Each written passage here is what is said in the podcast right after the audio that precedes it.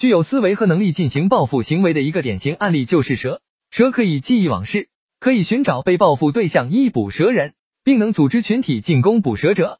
这方面最令人惊奇不已的例子就是农民程地明的遭遇。程地明生活在利川市狮子乡山区乌鹰岩下一个叫七树坪的村落里。程地明在一九百八十六年四月一七日与同乡青年上山，打死了一条野鸡脖子毒蛇，又称野鸡颈蛇。当他走出十多米远后，就有六条同样的蛇追来。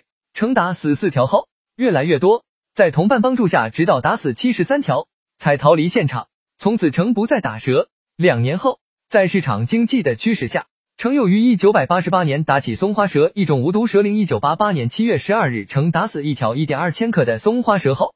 一条青竹分蛇窜出，将成咬伤。在另一次夜归的路上打蛇时，又被咬伤，花掉两百多元医疗费。此后，一九百八九至一千九百九十年两年间，成三次被蛇咬伤。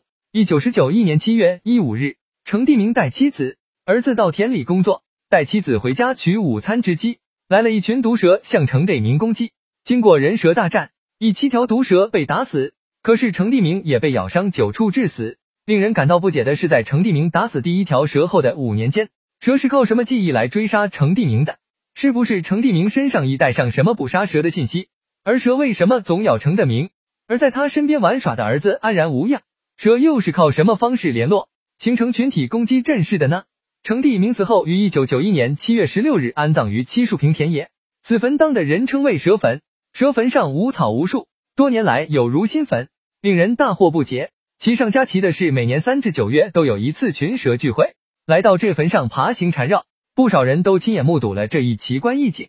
类似程地名的事，在江苏某县还有一例，农民潘某在深翻地时翻出一群小蛇，他将求这群小蛇一一蛇打死，以后蛇越来士气越多，追随潘捉不放。此后，他家经常出现成群结队的蛇，这里的奥妙实在令人困惑，到底蛇是如何传递信息、组织集体行动，又是如何判别凶手的？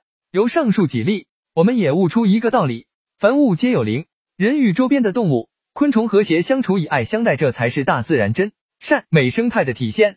任何违背这一法则的人，最后必将殃及自身。让我们热爱大自然中的万事万物，以博大普爱的广阔胸怀去拥抱时自然吗？